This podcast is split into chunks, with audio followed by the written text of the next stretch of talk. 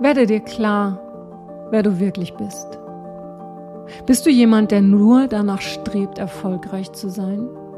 Ja, ich betone das Wort nur, weil es in unserem Leben um weitaus mehr geht, als beruflich erfolgreich zu sein. Es geht um unser spirituelles Wachstum und dabei meine ich geistiges Wachstum auf allen Ebenen. Es geht darum zu erkennen, warum wir hier sein könnten, um dann herauszufinden, warum wir hier sind. Wie finden wir heraus, weshalb wir hier sind? Indem wir zurückblicken, ohne Groll, ohne Scham, ohne Schuldgefühle und ohne Schmerz.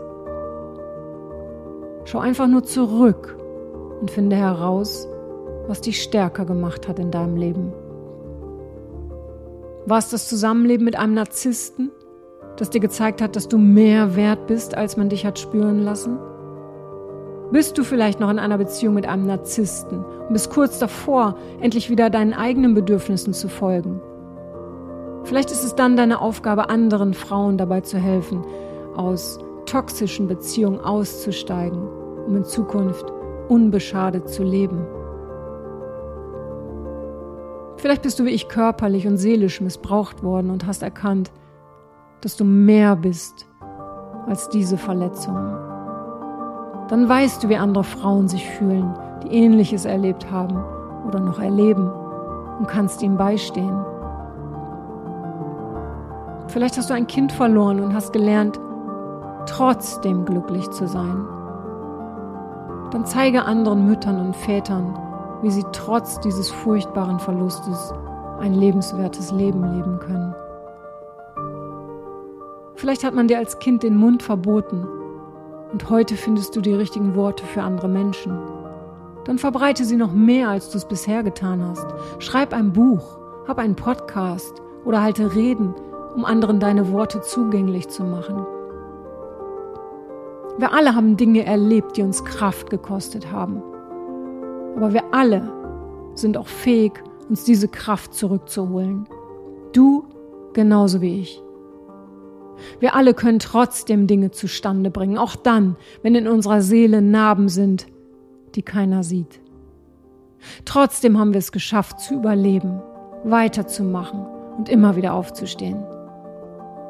Wenn ich für mich herausgefunden habe, dass ich hier bin, um Menschen, insbesondere Frauen zu helfen, trotzdem ein glückliches Leben zu leben. Weshalb bist du dann hier? Das Wort trotzdem ist ein kleines Wort, das Großes bewirken kann. Das Wort trotzdem ermöglicht dir eine Haltung, in der all das wahr werden kann, was dir vielleicht bisher versagt wurde, du dir verboten oder nicht mehr für möglich gehalten hast. Wir sind nicht hier, um in von anderen oder selbst geschaffenen Gefängnissen zu leben. Gefängnisse, deren Gitterstäbe überholte Glaubenssätze sind. Gefängnisse, deren Mauern aus Trauer, Wut, Misstrauen und Scham bestehen. Wir sind hier, um aus diesen Gefängnissen wieder offene Häuser zu gestalten. Häuser, aus deren Fenstern die Liebe strahlt Häuser, deren Türen offen für Lebendigkeit, Leichtigkeit und Vertrauen sind. Häuser, deren Licht so weit strahlt, dass die Menschen es in ihren dunkelsten Zeiten entdecken, um Zuflucht zu finden. Worin lebst du gerade? In einem dieser Häuser oder in einem Gefängnis? Auch wenn dein Leben sich gerade schwer anfühlt, wird es trotzdem wieder leichtere Zeiten geben. Auch wenn du es gerade kaum glauben magst, weil sich so vieles gegen dich wendet. Es wird trotzdem vorangehen. Aber erst dann, wenn du bereit bist zu vergeben. Und zwar in allererster Linie dir selbst. Die meisten Menschen sind gefangen in ihren Schuldgefühlen und erlauben sich nicht mehr glücklich zu sein. Warum?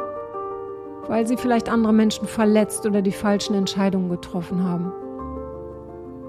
Diese Schuldgefühle dienen nur einem einzigen Zweck.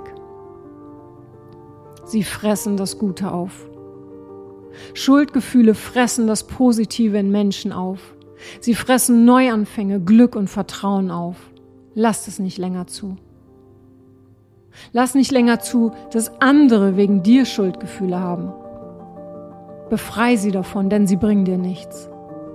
Und falls du nun denkst, sie bringen dir Genugtuung, dann lass mich dir sagen, dass diese Genugtuung der Mantel deiner Wut ist.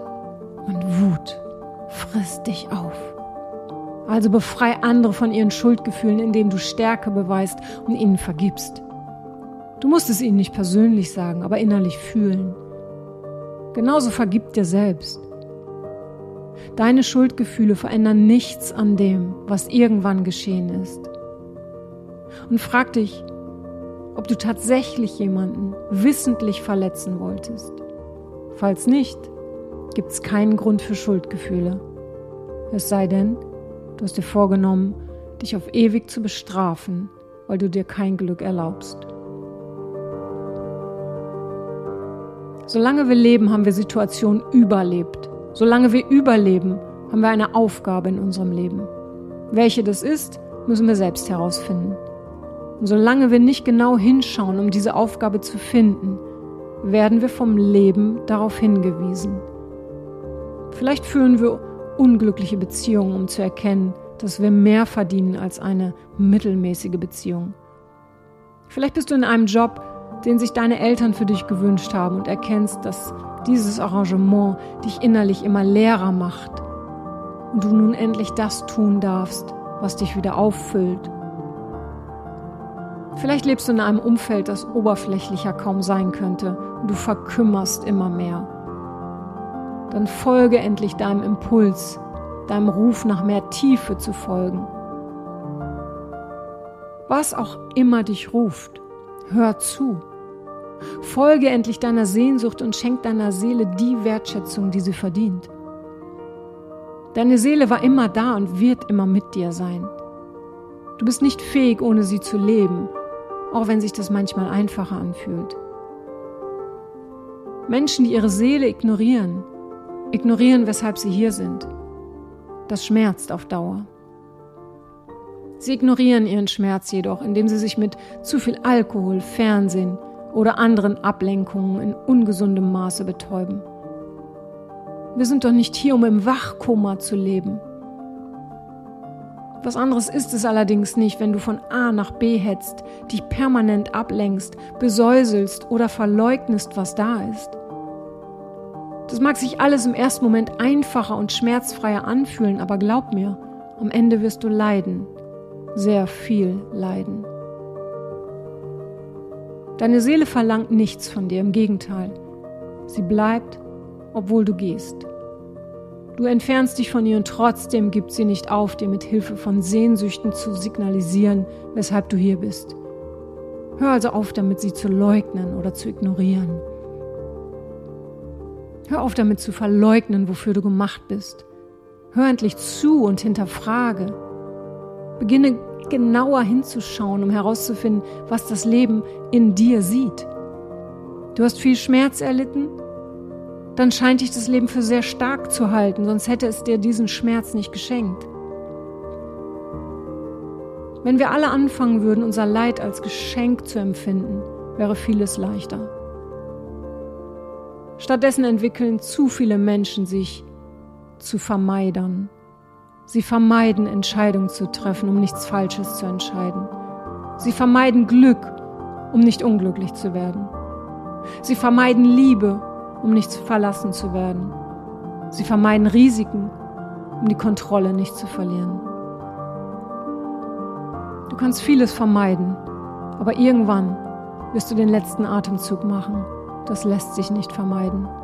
Was sich jedoch tatsächlich vermeiden lässt, ist, dass du am Ende bereust, zu viel vermieden zu haben.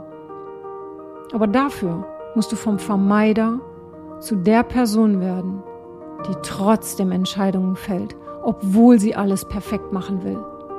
Die Frau, die trotzdem liebt, obwohl sie schon viel betrogen oder misshandelt wurde. Der Mensch, der trotzdem mutig ist, obwohl die Angst so groß ist. Trotzdem ist nur ein kleines Wort aber es kann dich zu einem anderen Menschen machen.